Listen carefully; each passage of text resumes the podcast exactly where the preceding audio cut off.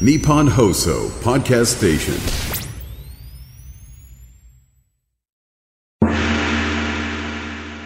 山下智博のとにかく明るい中国上上直播的天天正能量中国，天天正能量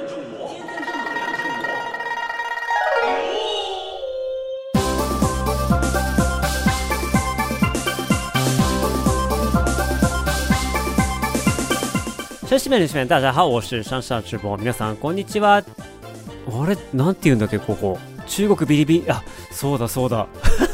ちょっとなんか忘れちゃって。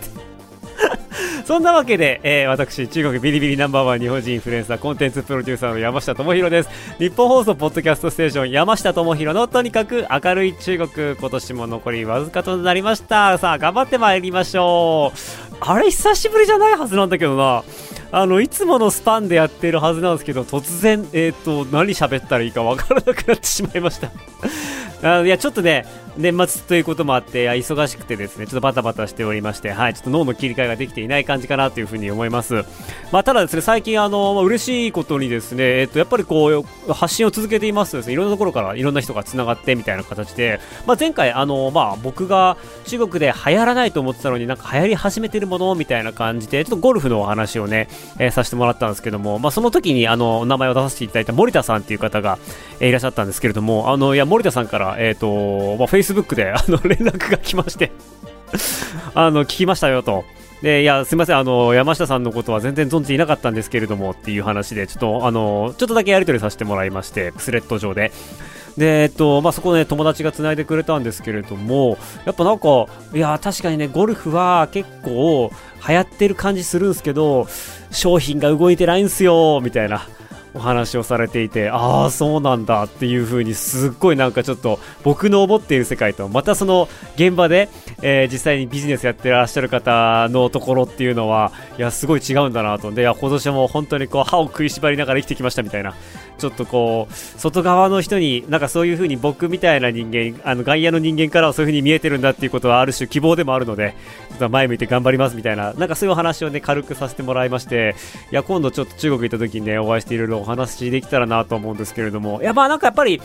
そこの話を聞くと、あのまあ、現地の友達の話も聞いて、なんか総合して考えていくと、中国って外国製のものがやっぱすごい税が高くて、あのゴルフクラブとかもいや結構すごい高級品みたいなんですよね。割と高くてっていうところがあって、まだまだその庶民向けのスポーツっていう風に割り出して打ち出してる割には、えー価格帯がそんなに可愛くないっていうところもあって、まだここでね、あの動いていないっていうところもあるんでしょうなっていうような気持ちがしています。まあただ、上海だったり北京だったりの大きい街に関してはね、こういうのがどんどん動いていくんじゃないかなというふうに思いますし、はい、あの、引き続きね、来年もこの状況を見ていけたらなというふうに思っています。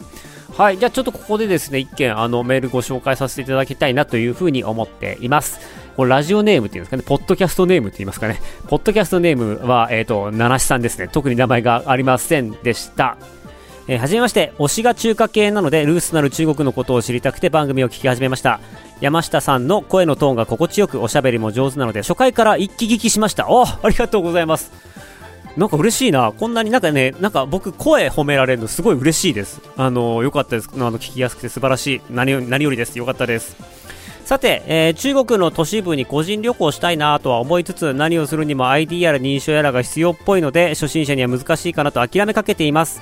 中国ではデジタル化が進んでいってすごいですがシステム障害とかはあまり起こらないのでしょうかえー日本ではよくシステムの不具合が起きて数時間から数日間使用できなくなるニュースをよく聞きます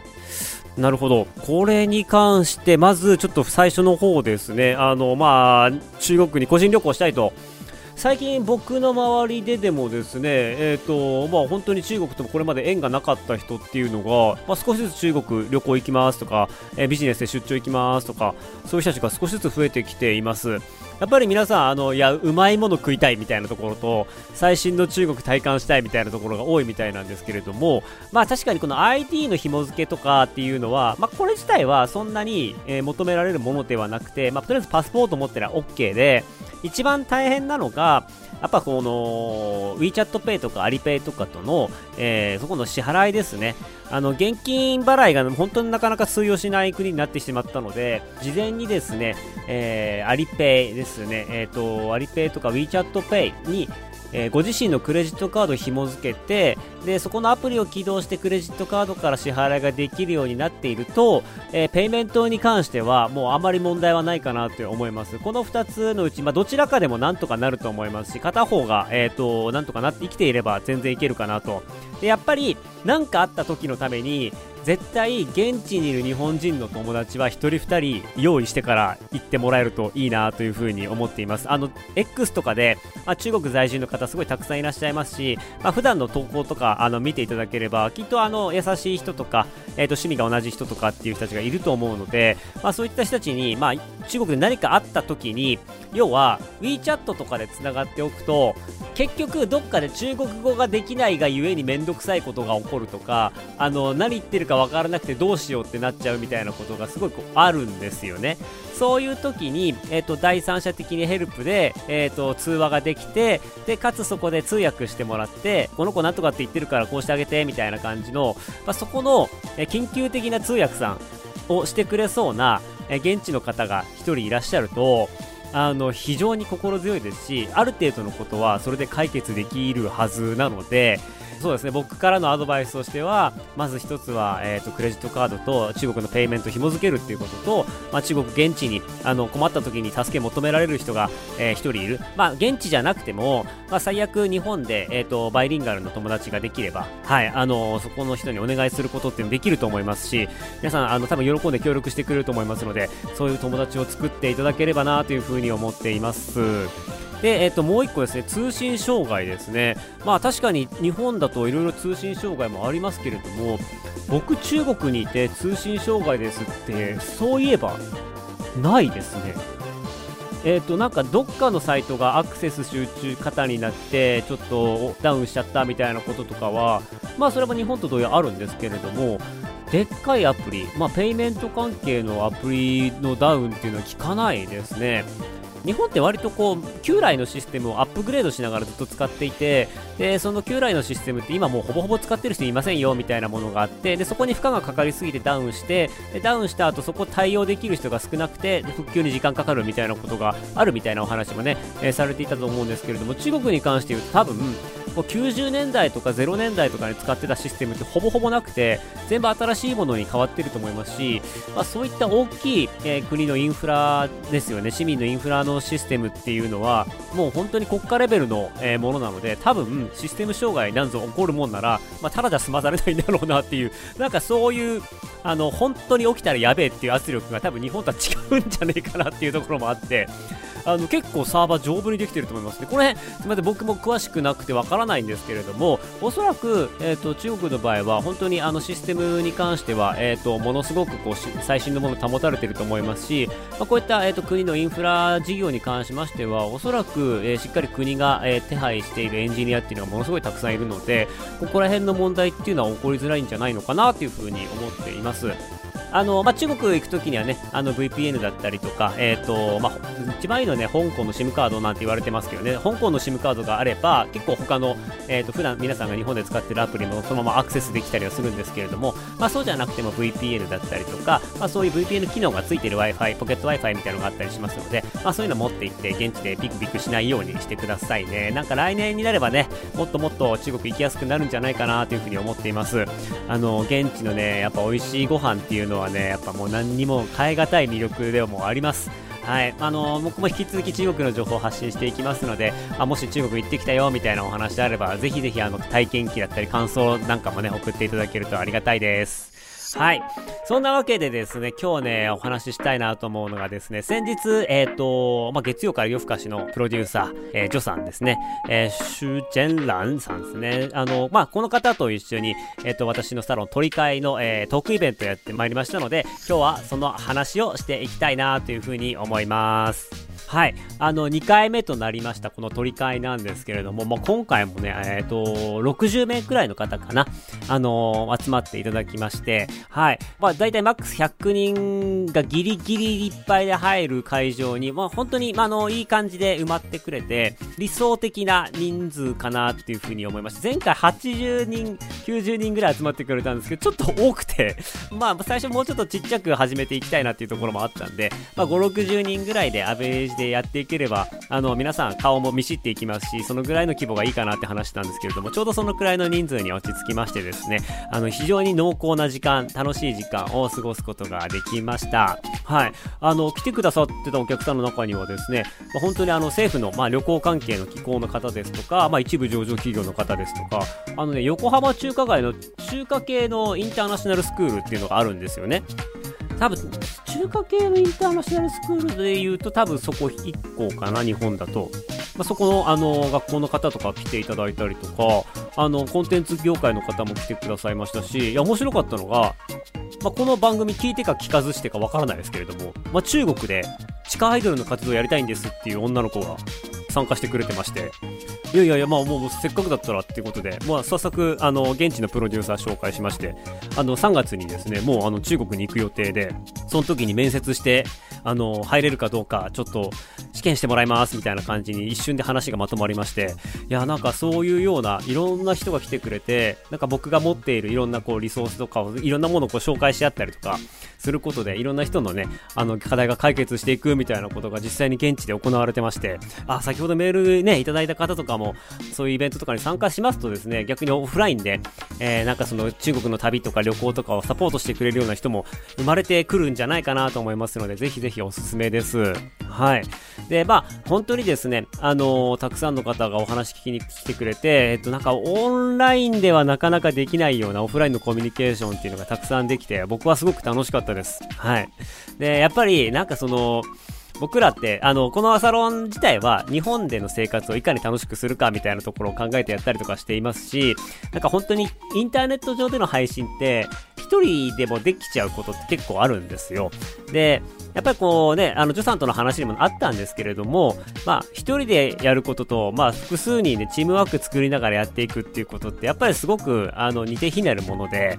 えー利益率とかビジネスの観点から考えると、まあ、一人でやった方が効率いいし、あの、外に外注出さなくていいから自分の儲けが大きくなるんですけれども、自分でできちゃうと、やっぱ広がり生まれないし、まあ、ちょっと自分でできちゃう分ちょっと調子乗るんですよね。これはなんか、自戒の念も込めて言いますけれども。ただ、やっぱりこうやって、まあ、みんなでチームでやっていくと、えーたくさんの人でやっていくと、もう一人でできない分、なんかみんなに感謝、もう日々日々していきますし、調子にも乗らないので、非常にあの素敵なコミュニティができ始めてるのかなというふうに思っています。で、実際に、あのそこで出会った人と一緒に動き始めてるプロジェクトみたいなのもありまして、えっ、と、まあ、中国人の、えー日本で働いている映像プロデューサーの男の子と、えっ、と、そのサロンで前回出会いまして、前回出会ったのが10月の末で、えっ、と、実は11月の頭からですね、ちょっと1個、とある九州の、あの映像撮影のプロジェクトをですね、彼と一緒にやり始めてるんですよ。で、彼が、えっ、と、日本に住んでいる中国人の監督さんを紹介してくれて、あ、じゃあこのチームでやっていきましょうっていうことで映像作品をね、あの、12月中に撮りに行くんですけれども、まあ、ここの企画とか構成、撮影、えーあとは編集等々を含めて、まあ、そのサロンで会った人たちと一緒に進めていくみたいな、なんかそういうような、あの、話がポンポンと進むような感じも含めて、非常に心地よくてですね、なんかこういうところで、えっ、と、皆さんと一緒に仕事ができると、もっともっと楽しいんだろうなというふうに思っています。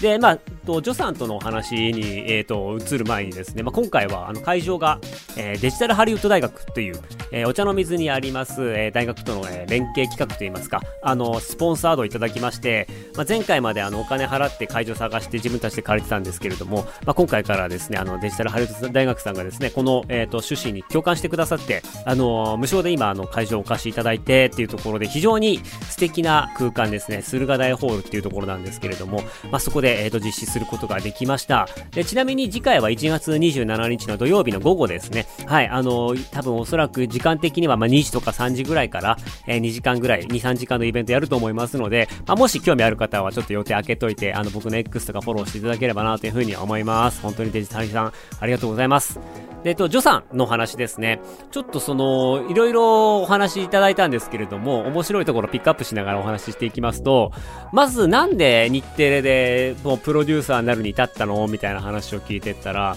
ジョさんって、あの、テレビでも何回か言われてた、結構有名かもしれないんですけれども、実は中国にいる間は、あの、医学部、医学部の学生だったそうなんですよ。で医学部の学生だったんですけれども、えっ、ー、と、まあ、日本のバラエティ番組だったりとか、日本のコンテンツとかメディアと周りに興味があって、で、えっ、ー、と、早稲田大学に留学して、そこでメディアを専攻して、で、えっと、そこで、あのまっすぐ日テレ入ったのって言ったら、いやいや、そうじゃないんですよ、と。47社受けたんですよ、と。で、唯一受かったのが日テレだったんです、みたいな。いや、そんな日テレ、日テレでそこを受かるんだ、みたいな。で、話を聞いたら、ジョさんね、えっ、ー、と、口が悪いというかね、物事をはっきり言いすぎるところだったりとか、あの、自分を、えっ、ー、と、さらけ出しすぎて爆死するようなパターンがすごく多く見受けられまして あの、そんな中で言うと、えー、日テレさんが唯一、そんな彼女を、あの、ポジティブに面白がって受け入れてくれたっていう、なんかそんな縁で日テレさんに入ったらしいですね。で、その後、日テレで、えっ、と、何をしようと、最終面接の前に何をしよう、何をしよう、どういう話をしようって考えていた時に、あ、日テレといえば中国でも人気な月曜から夜更かしがあるじゃねえかと。私は、この番組を愛していますと。この番組に関われるんだってあれば、私はもう、あの、ぜひ、御社に入社したいと思いますみたいな感じで、もうあの、月曜から夜更かし愛をめちゃめちゃ語ったそうなんですよ。いやちなみに、その時、あ、そんなに好きでもなかったらしいです。いや、好きだったのかな？ちょっとこの辺は彼女のためにごまかしときますけど、はい。まあまあそんな感じで言ってみたら、意外と面白いぞこいつとなって、あの採用されたと。で、採用された後、まあ、本来だったらもうほんと報道行ったりとか、もうほんとどこに配属されるかわかんないですけれども、まあ、その面接が効いたのか、いきなり月曜から夜更かしの AD に、えー、入って、まあ、そこからスタート、キャリアスタートみたいな感じになったらしいですね。なんかやっぱこう、あの、全然お気に入ってない感じとか、あの、本当に自分がやりたいことをこう、口にしていく感じとか、非常にこう、外国人的というか、中国人的みたいな感じで、まあそんな感じで入れてた、そういう風にすると入れるんだなって逆に学びにはなりましたね。で、えっ、ー、と、そこからですね、あのー、お話ししていきますと、まあ、僕、事前に中国のウェイボーとかビリビリで、えー、月曜から夜更かしのジョさんと話するけどみんななんか聞きたいことがある？みたいな話をしたら、すごい多かったのが、月曜から夜更かしの、まあ、いわゆるジョさんが担当している中国から夜更かしっていうコーナーですね。あの、元旦にはね、あの、天津っていうところで、えっ、ー、と、ロケしたやつがあるらしい、出る、出るらしいので、まあ、それもぜひね、あの、機会があれば見ていただきたいんですけれども、まあ、その中国から夜更かしの中で、えっ、ー、と、上海で2回ロケをやったと。で、2回目の上海ロケは、あまり面白くなかったっていうのが、あの、中国ですごい話題だったんですよね。2回目ちょっとしゃしょうもねえんじゃねえかみたいな話とかが上がってて。でなんかこれをあのいやジョさんに言ったら怒んのかなとか思って。でもこれすげえみんなたくさん書いてるからちょっと聞かないわけにもいかないなと思って。当日いやそういえばジョさんあの中国のコメントとか見てると。2回目の上海版は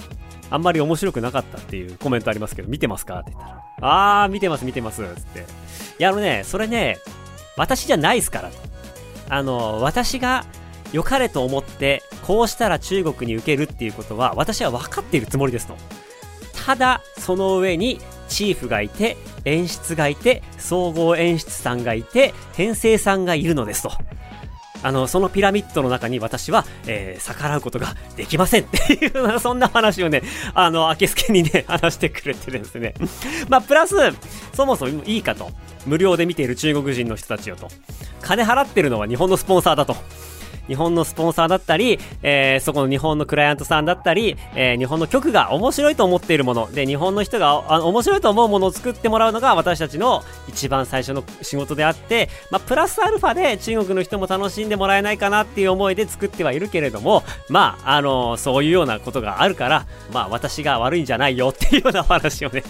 あの、楽しくしてくれました。いや、もう本当に、あのー、そうなんですよね。まあ、そういう意味で言うと、個人のインフルエンサーとかだともう面白い面白くないかっていうのは完全自分次第だしそこでこう言い訳をしたとてやっぱりあの収入源っていうのは見てくれるファンがあってこそ生きていけるっていうところもあるんでなかなかね企業人じゃないと言えないところではあるんですもあるとは思うんですけれどもまあちょっと僕的にはああこんなことを日テレさん的に言って大丈夫なのかなみたいなことをねちょっとドキドキしながら、えー、見ていました。あとですね、あのまあ、日本と中国の、まあ、違いみたいなところでいろいろ話をしてたんですけれども、やっぱり、えっ、と、彼女が思っている日本、あ中国との大きな違いの一つが、まあ、予算だという話になりました。えー、やっぱこう中国の番組に比べて予算っていうのが桁違いに少ないのが日本で、中国で流れている動画を、まあ、引用しようと思った時に、まあ、例えば、えーと、そこの版権料みたいなのはある程度飲めるんですけれども実際に、まあ、ライブ中継をしてで遠隔で撮影をロケをしようとみたいな感じのことをしようとしたら、まあ、向こうから提示されるギャラっていうのが本当に数百万円レベルでえー、3時間ライブで、えーと、一緒に番組を作るじゃあ数百万円くれみたいな話になってしまって、まあ、そこにあの気軽に対応できない日本の懐事情があるから、まあ、そこは中国人だけど、まあ、日本テレビにいてすごい悔しいというか歯がゆいところがあると。でも逆にそれが日本のいいところでもあって、いいところって何かっていうと、本当にお茶の間の皆さんが知っているようなタレントさんとかのギャランティーが中国と比べるとやっぱりすごく安くて、で、えっ、ー、と、タレントさんがしかも、あの、いろんなこう面白い点を作ってくれるから、まあそういう意味では、あの、タレントさんを中国よりも気にせずにどんどん使える。その予算の中で、え、ー、と、どんどん使えるっていうところは日本の番組の良さなので、なんかこういう、え、ー、と、日本ならではの良さっていうのを軸に考えていくと、中国進出の展開だったりとか、中国でできないものっていうのが非常にこう、え、ー、と、わかりやすくなっていくと。まあ、つまり、あの、何度もお話ししてるかとは思うんですけれども、なんかあの、やっぱ番組を面白くするためには、それぞれ役割分担があって、まあ、構成の人がいて、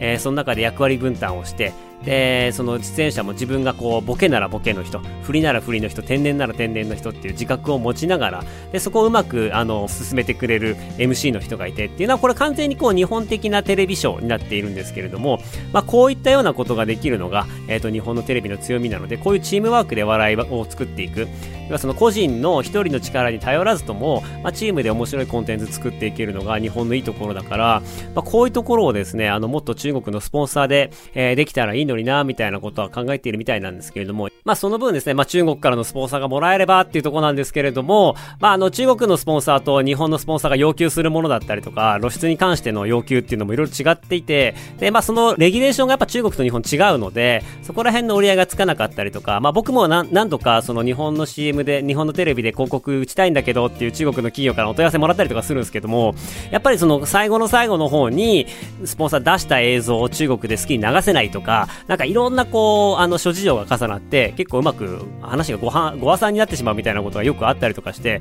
この辺のビジネス習慣とかもうまく整えていけば、まだまだ、あの、未来はあるでしょうし、まあ逆にインターネットで番組を作って、そこで発信していくみたいなことだったり、なんかそういうような、あの、インターネットのアベマさんとかがね、あの、中国のスポンサードで番組作るみたいなこととか、なんかそういうことはなんかここから先考えられるんじゃないのかなというふうに思ったりはするんですが、あの、ジョさんも現場の中にいて、なかなかそういうところ動けてないんだけれど、まあ最終的にはやっぱこう、楽しい番組を作りたいし、夜更かしをどんどんワールドワイドな番組にしていって、まあ中国から夜更かしだけじゃなくて、あの、ベトナムから夜更かしとか、いろんな、まあその番組を作って、まあ、夜更かしをこう、世界一の番組にしたいですっていうようなお話で終わったんですけれども、なんかその、まあ番組以外の、えっ、ー、と、ビジネススキームに関しては、まだまだ掘りがいがあるなと思いますし、まだまだ考えようがあるなというふうに思っていますので、まあ、これはですね、僕的にも来年以降の課題にしたいなというふうに思っています。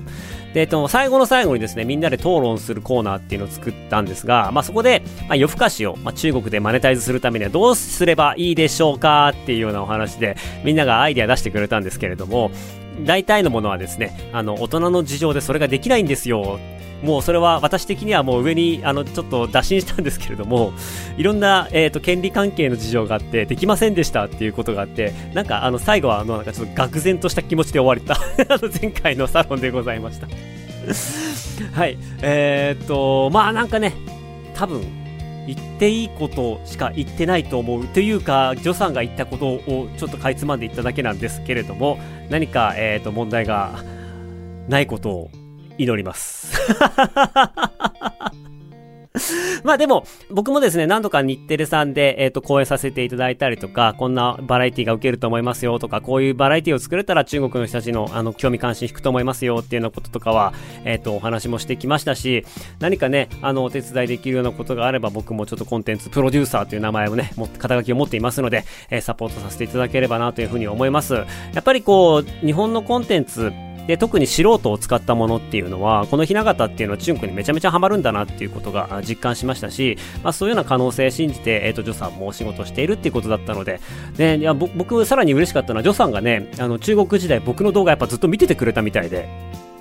はい、なんかそんな人が今や日テレのプロデューサーなんだっていうそういうねなんか感慨深さとかも相まって、はい、あのこれをきっかけにまたチョさんとも仲良く中国にいる日本人あ日本にいる中国人の皆さんとも仲良くしていきたいなと思います。今回は日本の人もねな結構来てくれたんですよねえっ、と60人中15、6人が、まあ、多分日本人だったかな。あのー、2割、3割ぐらいは日本の方が来てくれるようになって、僕的にはなんかいい感じの比率だなというふうに思っています。次回1月27日でございますので、皆様、あの、都合があればぜひぜひいらっしゃってください。